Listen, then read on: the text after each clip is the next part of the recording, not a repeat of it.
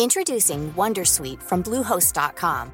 Website creation is hard, but now with Bluehost, you can answer a few simple questions about your business and get a unique WordPress website or store right away.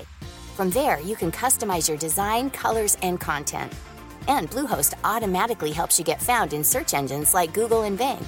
From step-by-step guidance to suggested plugins, Bluehost makes WordPress wonderful for everyone. Go to bluehost.com/wondersuite.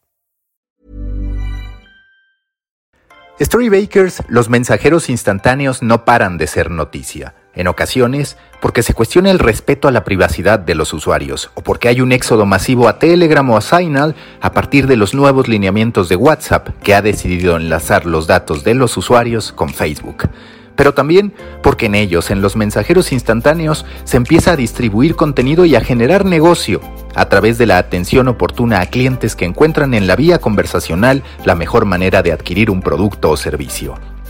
¿Qué hacer para construir una buena estrategia en mensajeros instantáneos? ¿Cómo encontrar nuevas avenidas de negocio en una plataforma con múltiples políticas y lineamientos a seguir? En este episodio de Storybaker Academy platico con Roberto Peña Castro, fundador de Lead Sales durante la plática, Roberto comparte sus aprendizajes en la gestión de WhatsApp como generador de ventas y atención al cliente, su visión sobre el emprendimiento tecnológico y el modo en que las pequeñas y medianas empresas han de invertir para poder alcanzar sus objetivos. Que se enciendan los hornos, es hora de contar grandes historias. Yo soy Mauricio Cabrera, creador de Juan Fútbol, Petips y Storybaker, y este es el podcast de Storybaker Academy, episodio 16, temporada 2. Comenzamos. Storybakers les recuerdo que pueden recibir directo en su bandeja de entrada todos los insights, análisis y tendencias que genero para ustedes a través de mi newsletter. Suscríbanse en storybaker.co, así, sin M, storybaker.co. Todo lo que necesitan saber de medios, contenido y monetización directo en su correo electrónico.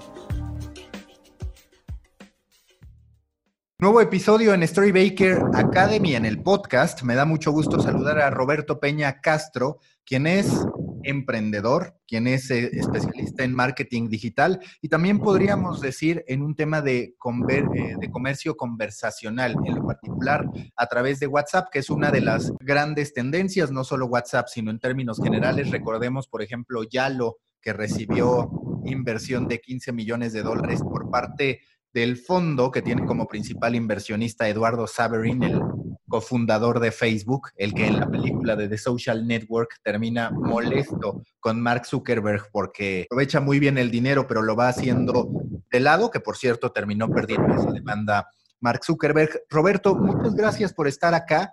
¿Cómo fue que dijiste, voy a lanzar un emprendimiento que va en lo particular sobre WhatsApp? No, primero que nada, muchas gracias, Mauricio, por, por este, tenerme aquí en tu podcast.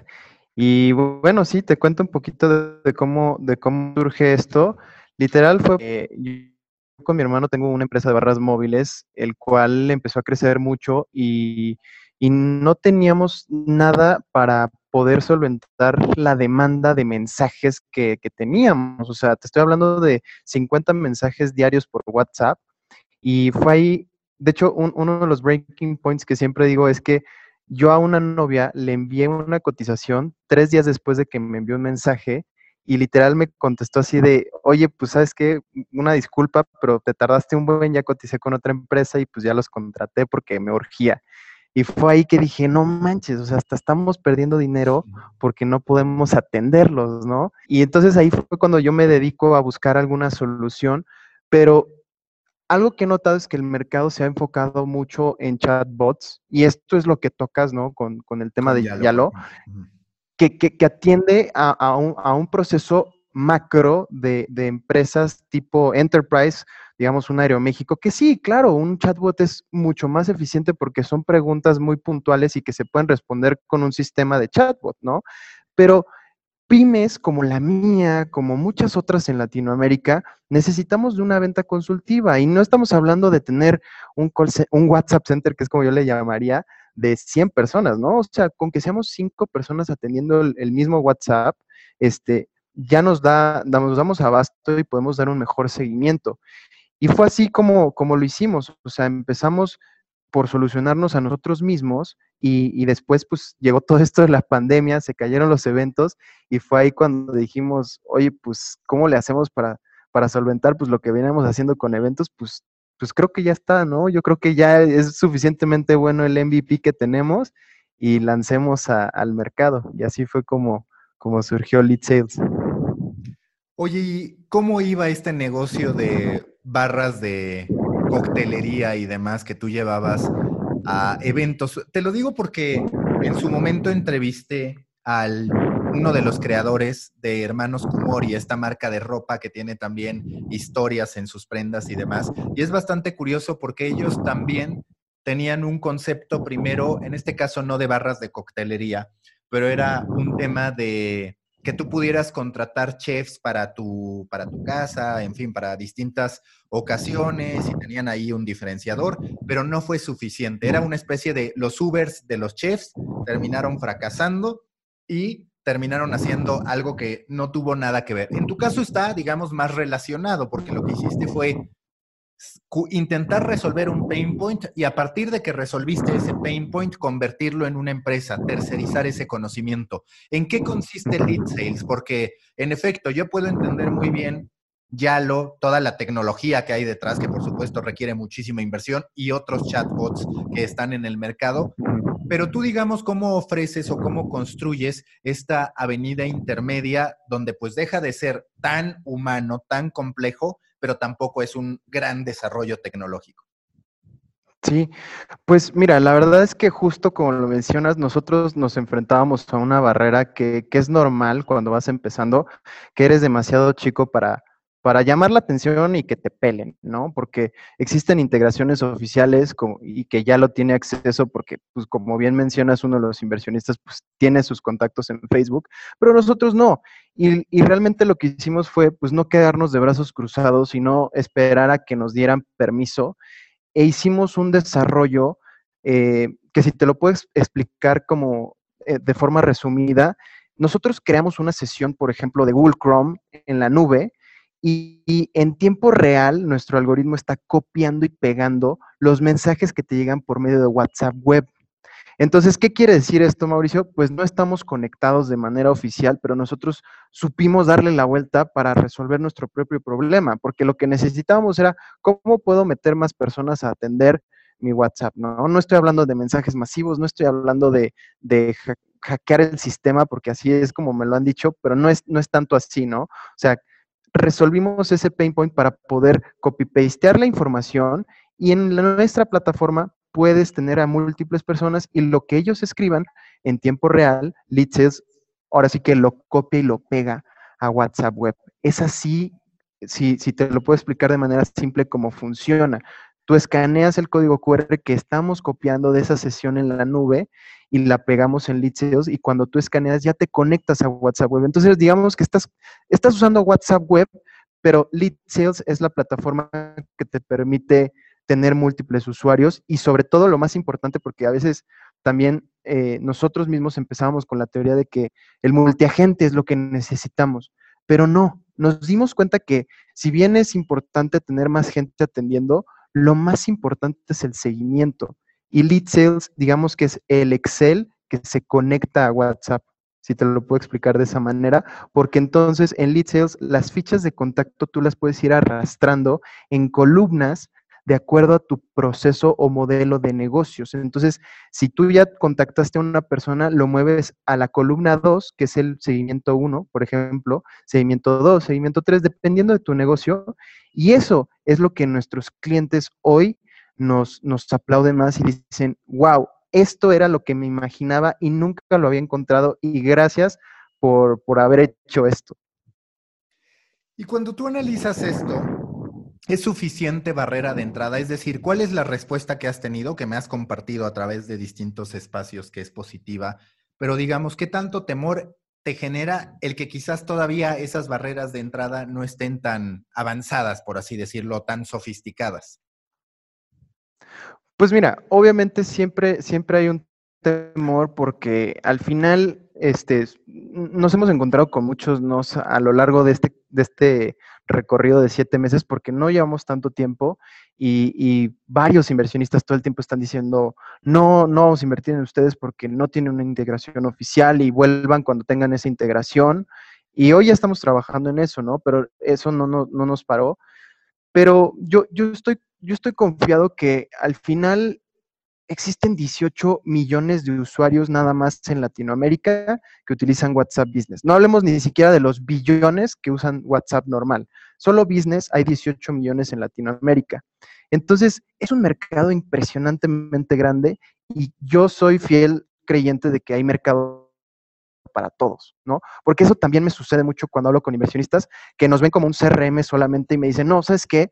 ¿Eso para qué? Ya existe Salesforce, ¿para qué? Ya existe HubSpot. Y yo digo, bueno, esa mentalidad de, pues, si ya existe el grande, pues nunca haríamos nada. Y, era algo que yo veía este, en, tus blogs, que, hablas de que, pues, seguramente lo que estás haciendo, alguien más ya lo está haciendo, ¿no? Y es simplemente ver cómo lo puedes hacer mejor y, y cómo puedes llegar a gente que incluso teniendo esta publicidad, siendo una gran empresa, existe gente que no conoce HubSpot, existe gente que no sabe ni qué es Salesforce, ¿no? Entonces, sobre eso, pues, pues yo, yo, yo lo he ido trabajando y creo que sí es bueno tener presente que pueden haber cosas que, generen más barreras y más obstáculos, pero pues el chiste es lanzarse y, descubrirlo, ¿no? O sea, si, si, yo me quedara sentado y pensando que, que, no lo vamos a lograr porque mañana Facebook nos va a demandar por no estarlo haciendo de manera oficial, pues no, no lograríamos nada, ¿no? Entonces, yo, yo soy fiel creyente que si seguimos trabajando y haciendo las cosas bien, pues se van a dar las cosas y, por lo menos vamos a generar suficiente ruido para, para poder hablar con, el equipo de Facebook y, hacer un cambio importante ahí. Y que, a, ver, hay un punto que es 100% real, que es, por lo general hay un hoyo, digamos, un hueco entre las personas o los emprendedores, las pequeñas y medianas empresas y las grandes empresas. Ahí, como tú dices, está un Salesforce, están muchos otros que te presentan presupuestos que son muy complicados de absorber si tú no tienes la dimensión. A veces uno, porque no te conviene, lo que ellos te están dando son soluciones a gran escala.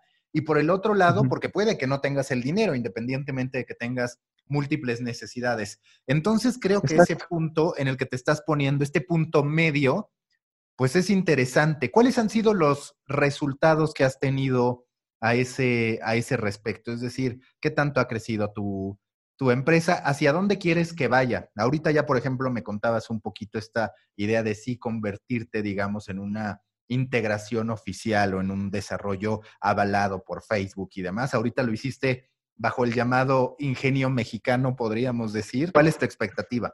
Pues mira, de, la primera entrevista que tuvimos en Y Combinator, que, que de hecho pues ellos fueron los que como que nos incentivaron porque entramos y nos dieron muy buen feedback. En esa primera entrevista que fue en junio de 2020, teníamos nada más 12 clientes eh, solamente en México. Y su feedback fue muy bueno para nosotros porque literal nos dijeron, move faster muévanse más rápido y tienen algo muy interesante y si se pueden mover más rápido, podríamos nosotros considerar en la siguiente vez que apliquen. Y hoy ya hemos crecido pues más de 3.500%. Hoy tenemos más de 170 clientes en más de 10 países. O sea, ese fue como la chispa que, nos picó el ego y dijimos, bueno, sí es cierto, o sea, si ya está en español, ¿qué nos detiene para, para irnos a Latinoamérica? Y seguramente si tenemos este problema nosotros y también otros 12 clientes en, en México, ¿por qué no puede, puede suceder lo mismo en Latinoamérica? Y así fue, y por eso hemos crecido tanto y la verdad los clientes han estado muy felices, pero hemos crecido incluso más, Mauricio. O sea, hemos vendido más o menos como 480 clientes. ¿Qué pasa? Que obviamente al, ser esta integración que le estamos dando la vuelta al ingenio mexicano, pues nos hemos encontrado con, tasas de, de, churn muy altas porque tampoco los clientes entienden muy bien que no es una conexión oficial y que la estabilidad de que te lleguen los mensajes depende mucho de que tu teléfono esté conectado a Internet y además que esté abierto en la aplicación de WhatsApp, porque la gente hoy con los grandes desarrollos que tenemos está, pues yo no quisiera decir mal acostumbrada, pero es cierto que, pues tenemos altas expectativas de las aplicaciones y a veces no nos damos cuenta que es algo eh, en, términos tecnológicos muy avanzado, ¿no? Y que una, una empresita en Latinoamérica, pues claro que siempre va a tener fallas si lo comparas con un Facebook, pero literalmente ha sido esto, o sea, muchas empresas lo necesitan, pero tampoco entienden que, la estabilidad de la conexión no depende de nosotros, sino de ellos. Y entonces entra esto que, dicen, no, es que Lead Sales no sirve. Y nosotros, no, es que nosotros no, no, no somos los intermediarios en la conexión. Si tú quieres usar tu teléfono eh, que está conectado a tu negocio y estás usando YouTube, estás usando Facebook, eso corta la conexión a WhatsApp y por eso a veces se desconecta, porque no sé si te ha pasado, Mauricio, que estás en WhatsApp web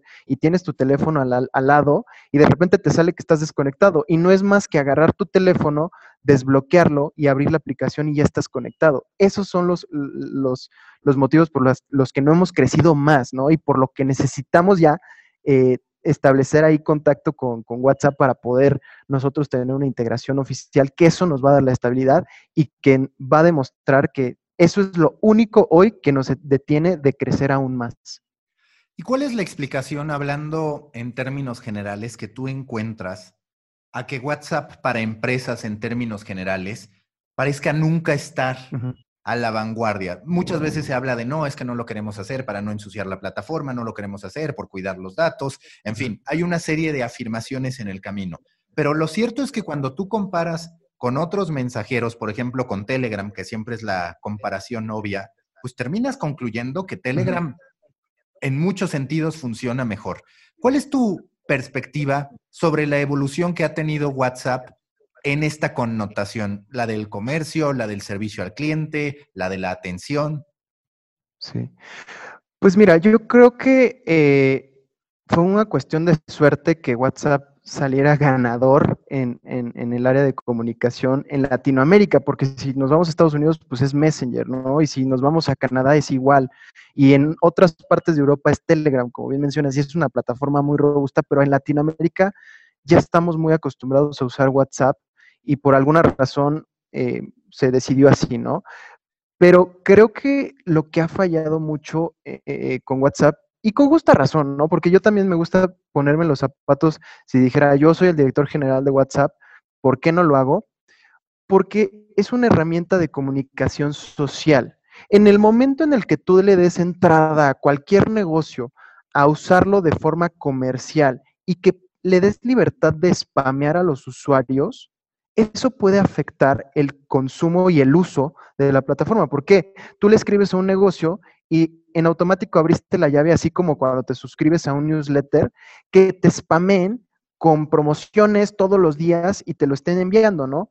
Creo que ese es el mayor miedo de, aventarse y de abrir la llave, porque puede afectar eh, eh, el uso y pueden perder muchos usuarios. Eso, eso es, creo que, la principal razón.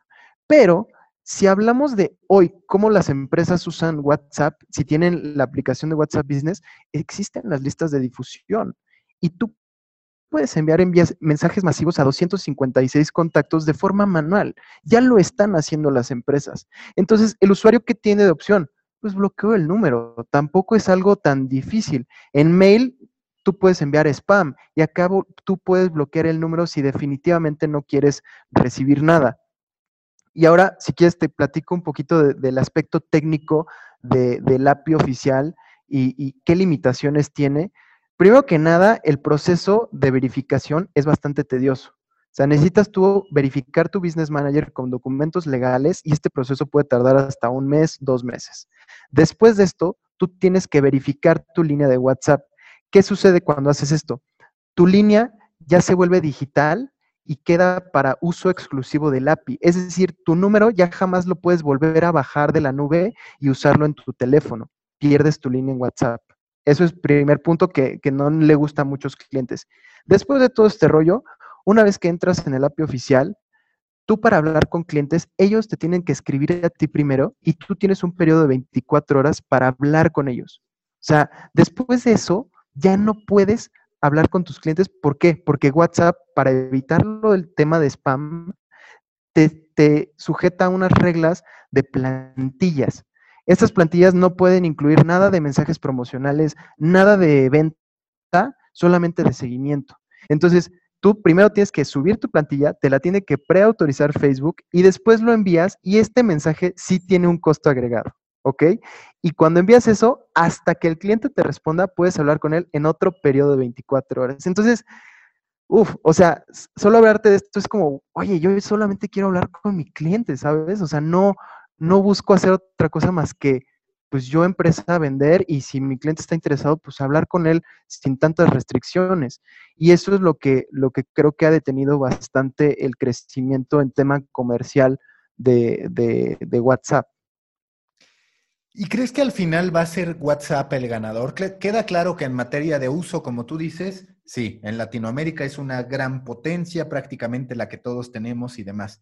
Pero en esta parte, pues en efecto, cuando uno llega a probar con las listas de difusión, con los propios grupos, de pronto, pues no necesariamente tiene las mejores funcionalidades, están mucho más avanzadas las de, por ejemplo, Telegram y demás. estos temas de, a ver, 256 personas, pues no está mal, pero siempre terminas teniendo más listas de distribución. Entonces, eso también se convierte en un proceso complejo que, como tú dices, le asignas, yo, por ejemplo, con experiencia en medios de comunicación, le asignas a una persona la lista, le das un celular y siempre llega el momento en que él no está al pendiente y entonces te gustaría que lo hiciera otro, pero no se puede. Ahora hay algunas soluciones como la que tú propones para resolverlo.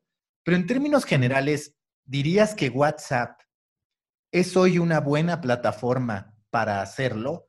Y si no, si percibes que en el camino lo va a hacer. No el, no el tema conversacional, porque ese entiendo que sí, que ahí está el deseo de hacerlo, pero la plataforma en sí que entrega WhatsApp y los procesos que entrega. Eso es una gran pregunta, Mauricio, pero creo que es difícil, es difícil que otro entre. Te voy a decir por qué. Eh, en el mercado latinoamericano estamos eh, a años luz en términos de adopción de tecnología. Yo lo veo con nos vamos a otros mercados, ¿no? Que pensarías, bueno, en México este, todavía le falta. No, en otros países estamos incluso mucho más atrás que México. ¿Y qué sucede? Que también algo que igual y WhatsApp no lo ha, no lo ha buscado, no lo ha hecho proactivamente, pero ya las líneas de telefonía, las empresas de telefonía ya incluyen el, WhatsApp ilimitado dentro de sus paquetes de datos. Entonces, ¿qué sucede? Ahí ya está quitándole la fricción al, usuario promedio en decir, bueno, ok, mi, teléfono celular y mi línea ya me está ofreciendo datos ilimitados con WhatsApp, entonces, ¿por qué no usarlo si me va a salir gratis, no? A cambio, si yo quiero bajar Telegram, eso me va a consumir datos y eso me va a hacer a mí gastar más.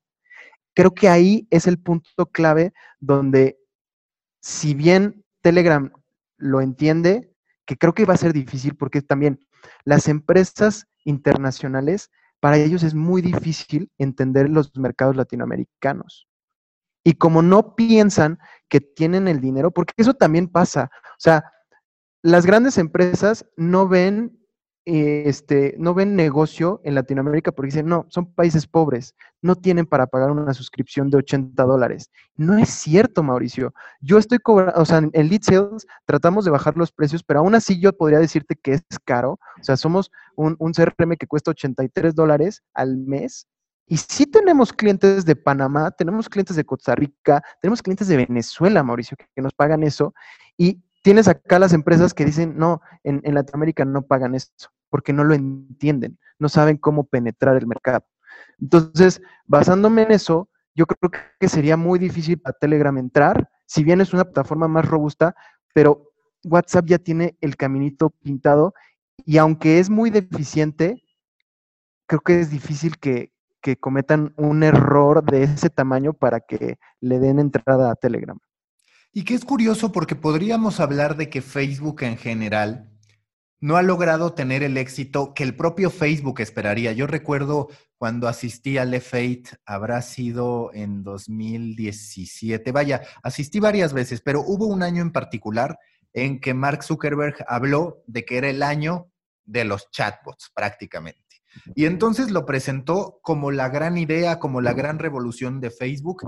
No se terminó produciendo, como si en menor medida la de video, digamos. Él, eh, él dijo, es el año del video impulsaron video, después cambiaron las reglas y demás, pero ahí sí hubo un impacto. ¿A qué le atribuyes que Facebook, independientemente de la cantidad, que esa sí está, no ha dado con la tecla del comercio conversacional, ya sea en el propio Messenger o ya sea en el propio WhatsApp? Y habremos de ver ahora en, pues, en cómo está integrando Instagram, que ya pues cada vez se terminan integrando más sin que termine habiendo diferencia y que claramente donde buscarán apuntalar también es con el social commerce, digamos, donde ya directamente tú en Instagram y demás puedes comprar y que quizás habiliten estos propios mensajeros para resolver dudas específicas de la gente. Ay, igual, me haces muy buenas preguntas, Mauricio, pero creo que son, son, son dos respuestas, ¿no?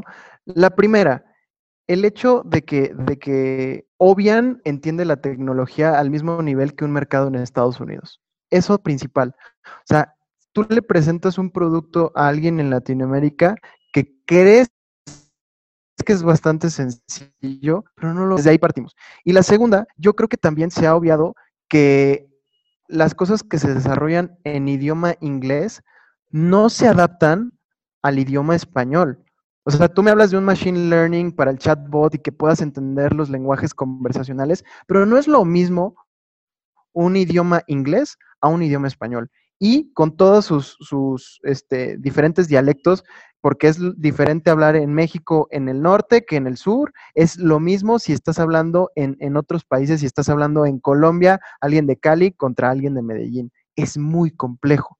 Entonces, eh, yo creo que eso, eso es lo que ha detenido mucho y sobre todo también creo que si agregamos un tercero, que quieran regular todo y ser pues dominantes en todas las áreas. Creo que, creo que es tiempo, y digo, estamos en, este contexto, Mauricio, que está muy debatido lo que está pasando en el mundo con lo que acaba de pasar en el Capitolio, que de, de verdad, si dejamos crecer todo este, este emporio, de, de, las redes sociales para que todo se controle por uno solo o se abra a la innovación y a la integración con otras empresas, pero abierta, ¿no? No regulada, porque hoy es muy regulado y por eso no se, no se permite tanto la innovación. ¿Por qué? Porque Facebook quiere establecer sus reglas para beneficio de ellos, pero para beneficio de los demás, creo que es, es más sano y más productivo dejar las líneas abiertas y que se haga lo que se tenga que hacer y se innove y, se cambie pues, el status quo, yo, yo diría, porque hoy estoy rompiendo el status quo, o sea, yo te podría decir que me siento como en su momento se ha de haber sentido el, el fundador de Uber cuando le dijeron, no, lo que estás haciendo, pues ya están los sindicatos y ya están los taxis, o sea, ¿cómo le vas a jugar a eso si ya están las reglas escritas? Yo creo que así, así estamos nosotros y, podemos cambiarlos si seguimos macheteando y, destruyendo el muro que está enfrente a nosotros.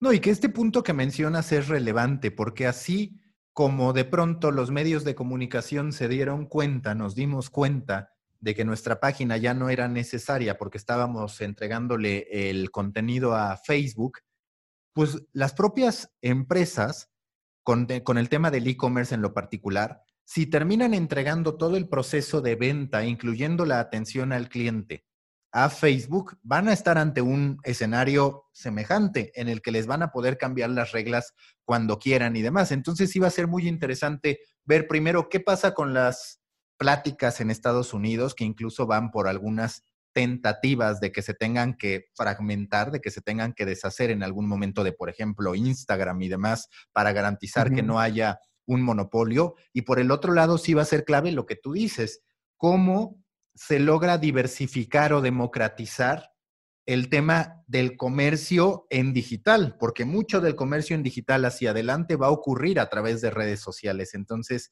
habremos de ver qué termina ocurriendo. ¿A ti te parece que estamos próximos a que verdaderamente el comercio conversacional sea recurrente en México y Latinoamérica o vamos a seguir sí con un tema de atención a cliente creciendo, pero todavía no, digamos, la compra directamente desde la herramienta conversacional?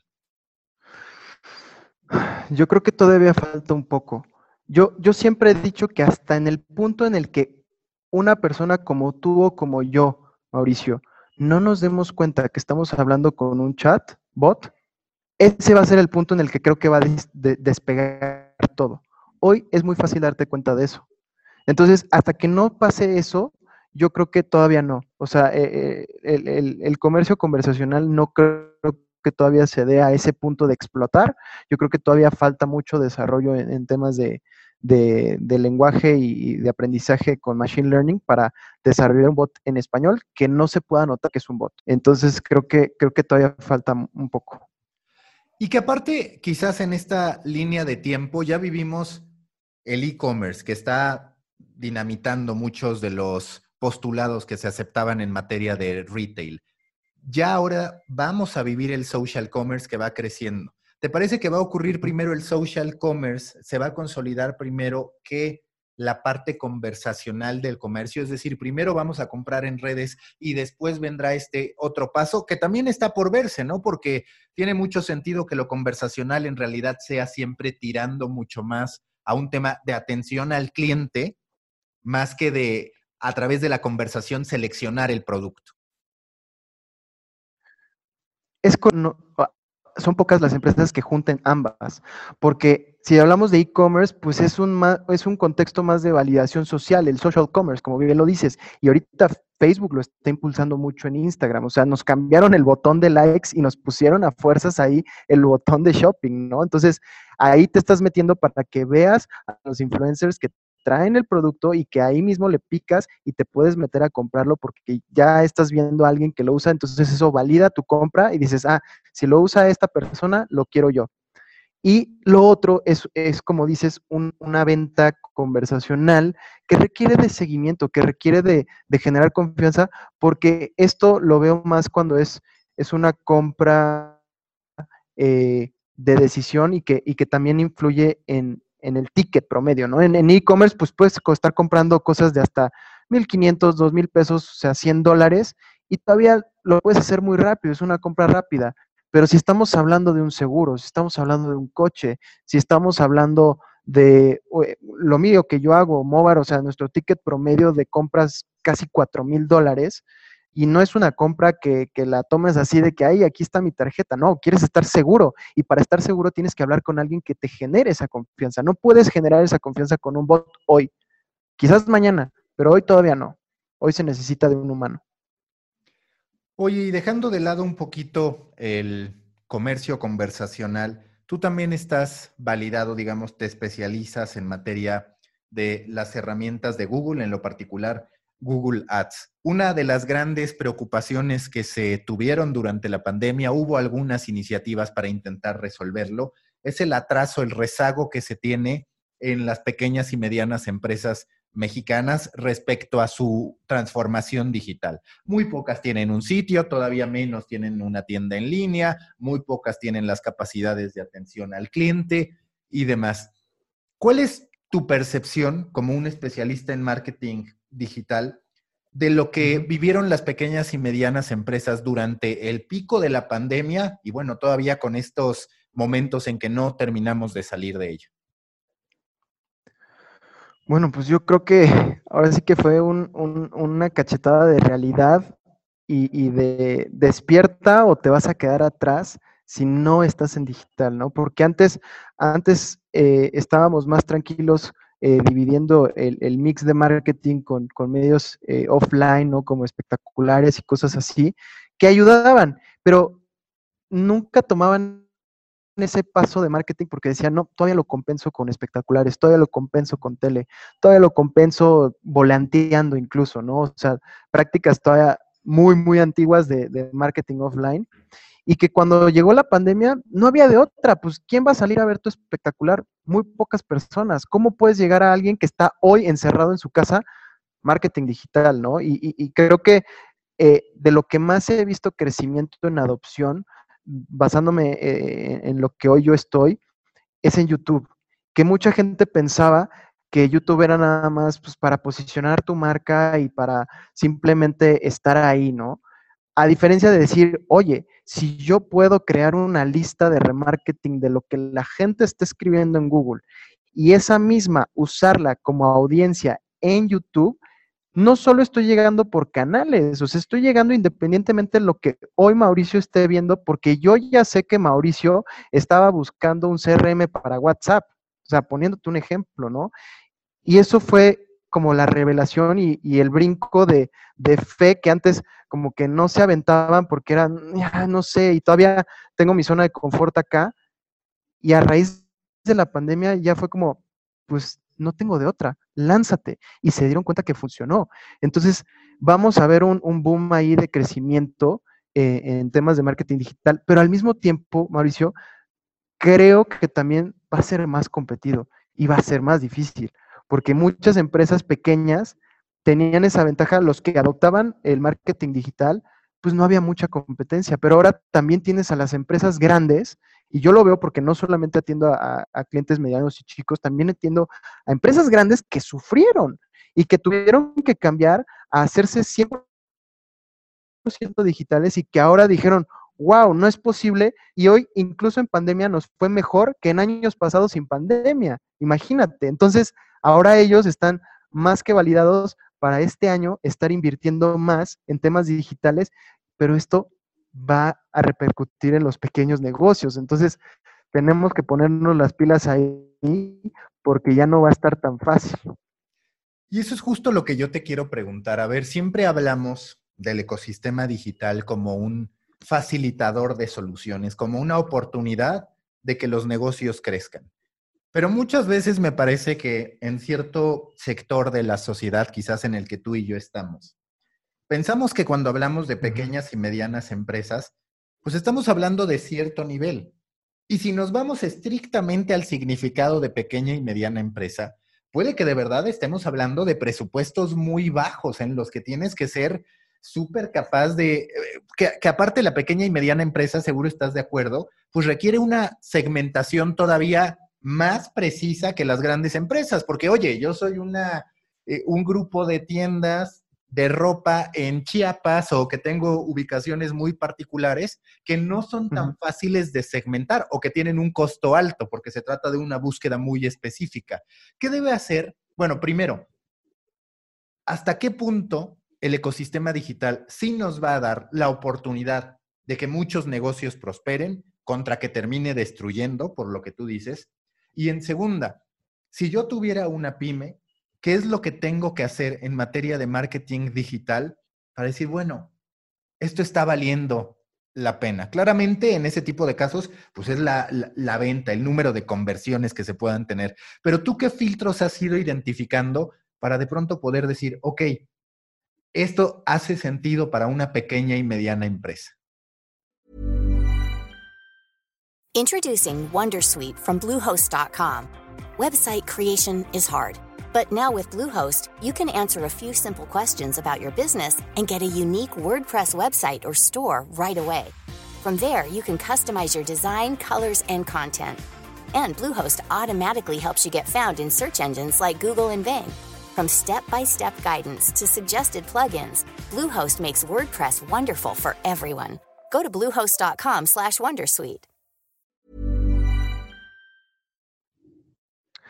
Ok, pues mira, yo creo que lo importante al iniciar es validar con tu círculo cercano, es decir, no tienes que empezar invirtiendo con, anuncios de marketing, o sea, puedes empezar simplemente compartiendo tu, tu sitio o tu página de Facebook. Incluso yo siempre recomiendo, no te avientes a armar una, una tienda en Shopify, ¿por qué no primero validas eh, tu producto con una simple página de Instagram y, lo vas moviendo y ya si empiezas a jalar, pues te vas moviendo. Es que también hay que, yo, yo, yo soy muy partidario de ser muy realista y con, con, todos mis clientes siempre soy muy abierto a que no es uno u otro, no tienes que poner todos tus huevos en una canasta, se puede usar tanto Google como Facebook y trabajarlos en conjunto.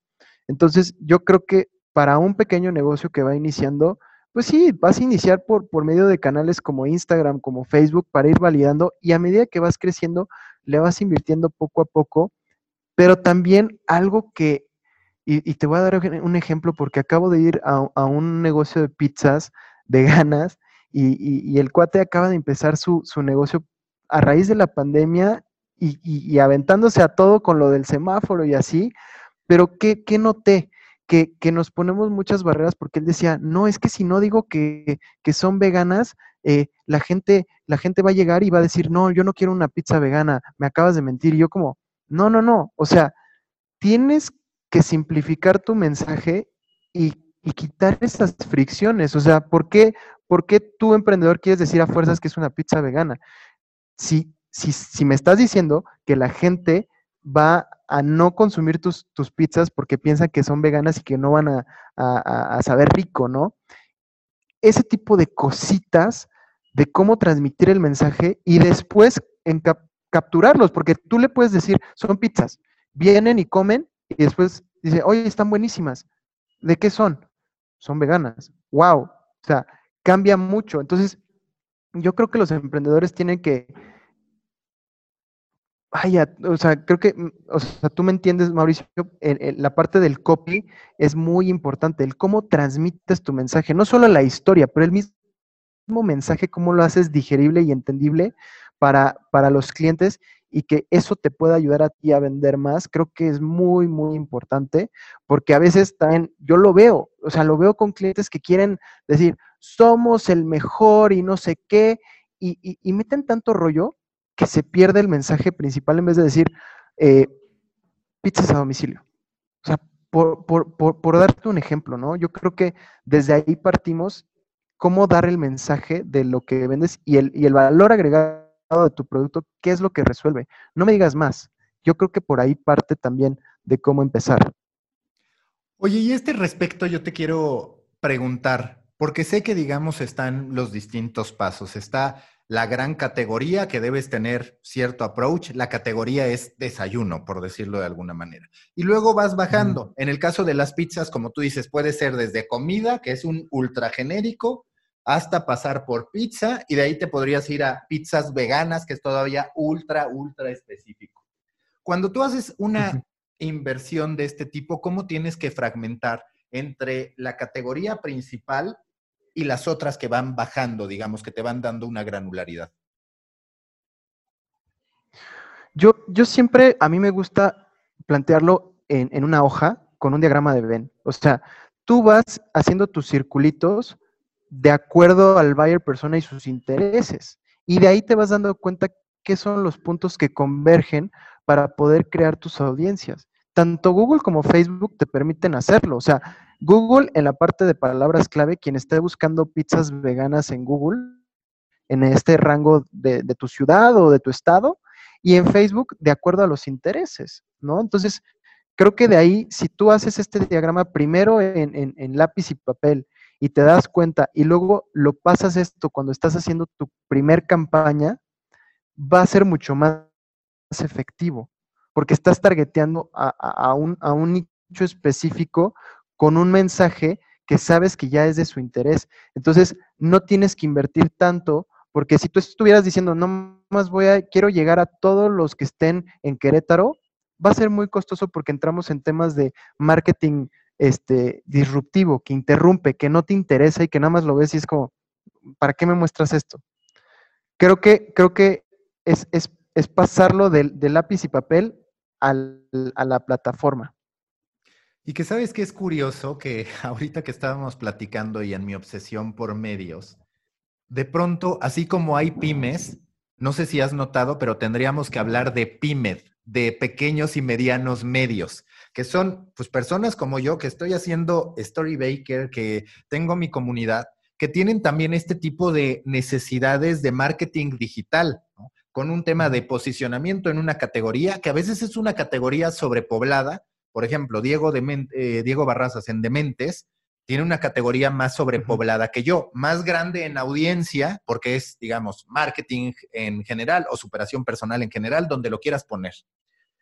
Tiene más audiencia, pero también más competencia y demás. Y por el otro lado hay unos ultra segmentados que tienen que hacer estrategias de, nicho muy, muy atractivas. ¿Tú percibes que en los creadores de contenido también hay un boom en materia de marketing digital, de cómo han de saber usarlo, de cómo han de saber invertir? Obviamente los medios grandes durante mucho tiempo lo hicieron. Me parece que hubo un tiempo en que invertían grandes cantidades en Facebook. Ahora no invierten tanto porque no tienen dinero y porque Facebook se terminó complicando todavía más en materia de, publicidad. Pero ¿cuál es tu perspectiva a este respecto del uso que tienen los grandes medios y los pymes, los pequeños y medianos medios?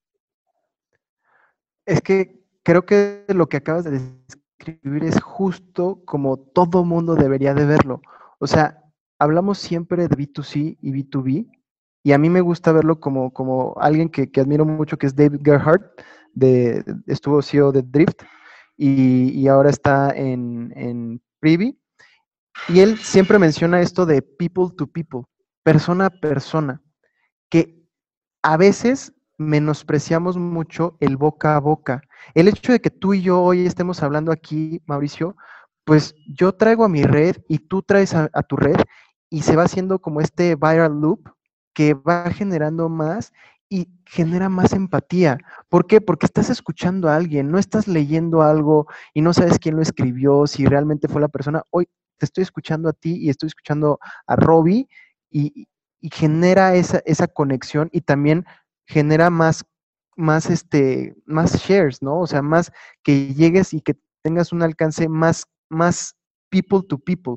Yo creo que ahí es donde, donde le pueden jugar los medios y que he visto que eh, a raíz de la pandemia se ha generado más. O sea, digo, tú ya llevas más tiempo que todos en esto del podcast, pero sí has visto y has notado que más gente se está subiendo a esta ola porque sí funciona. O sea, el hecho de conectar aquí es más, es más fuerte que si yo comparto algo y espero que los demás lo compartan de un artículo o lo que sea, ¿no? El, podcasting yo creo que, es algo muy, muy fuerte que, las empresas pueden aprovechar. Y ni siquiera el podcasting, o sea, también el tema de video y de hablar con una persona y eso publicarlo como validación social. Creo que por ahí es donde, donde hay un área de oportunidad enorme y no sé si toda la gente lo ve tan claro como yo lo he ido viendo en, en este año, o sea, en 2020. ¿Qué recomendarías a la gente que es creadora de contenido y también a, la, a, los, em, a los emprendedores, a quienes tienen una pequeña y mediana empresa, que leyeran o que hicieran para entender el ecosistema de marketing digital hoy en día y en lo particular en lo que tú eres especialista, que podemos hablar por un lado de Google y por el otro lado de esta solución a la que has llegado con WhatsApp. Bueno, pues Ah, justo acabo de sacar mi, lista de libros que, leí en 2020 y hay uno que me encanta en temas de marketing que se llama The 22 Immutable Laws of Marketing de Al Rice y Jack Trout. Este habla, está en inglés, no, no sé si se encuentra en español o la versión traducida, pero lo que me encanta es que son reglas del marketing, Mauricio, que llevan años. O sea, estos cuates son genios del marketing de los, no sé si de los 80 o 90. estamos hablando de hace mucho tiempo, pero que se han ido perdiendo con, todo el auge de redes sociales, se perdió mucho la parte humana del marketing, que si retomas esas, esas instrucciones, esas 22 reglas del marketing, funcionan increíblemente bien. O sea, cosas tan sencillas como que hoy, ¿qué vemos en la publicidad? Siempre este, dibujos animados, siempre vemos un, un, diseñito y cosas así. Ya no vemos una persona que se ponga y se tome una foto y, o, haga un video y esté hablando frente a frente. O sea, algo que, que ha cambiado mucho en Litios y que nos ha destacado como empresa es que yo me pongo en los videos. O sea, yo, el CEO, estoy ahí hablando con los clientes. Dicen, ay, no manches, tú eres el del video, ¿verdad? Sí, aquí estoy. O sea, ser más humano es una de las reglas que, que viene ahí ese libro realmente cambió mi forma de, ver el marketing digital. Y uno más que también me gusta mucho y que leí a finales del año es el de How Brands Grow, de Byron Sharp. Es un, este, doctor eh, certificado en marketing que ha escrito varios libros de marketing, pero este realmente cambió y rompió el paradigma de que nosotros hablamos justamente de los nichos, Mauricio, pero él dice al final, si tú estás hablando del nicho de, pizzas veganas, güey, ¿qué quiere decir que el que le gusten las pizzas de Domino's no le va a gustar las pizzas veganas? ¿Sabes? O sea, si yo tengo, justo, por eso, por eso yo hice este ejemplo, porque no te tienes que enfocar eh, a quien le gusten las pizzas veganas. Ese es tu primer validador, pero ¿qué, qué, qué te detiene a que alguien que también le gusten las pizzas normales se venga a comer una vegana si no tiene esa limitación? Obviamente si es alguien vegano, pues no le vas a vender la de Dominos, pero si tú ya tienes ese nicho, Dominos también es tu mercado y ve por él, ¿no? Esto lo hago y de verdad está buenísimo también. Perfecto, Robbie. Pues muchísima suerte con Lead Sales y seguimos en contacto para todo lo que pueda ocurrir en materia de marketing digital, de comercio conversacional, que la verdad es que me encantaría ir platicando periódicamente contigo. Muchas gracias. Gracias a ti, Mauricio.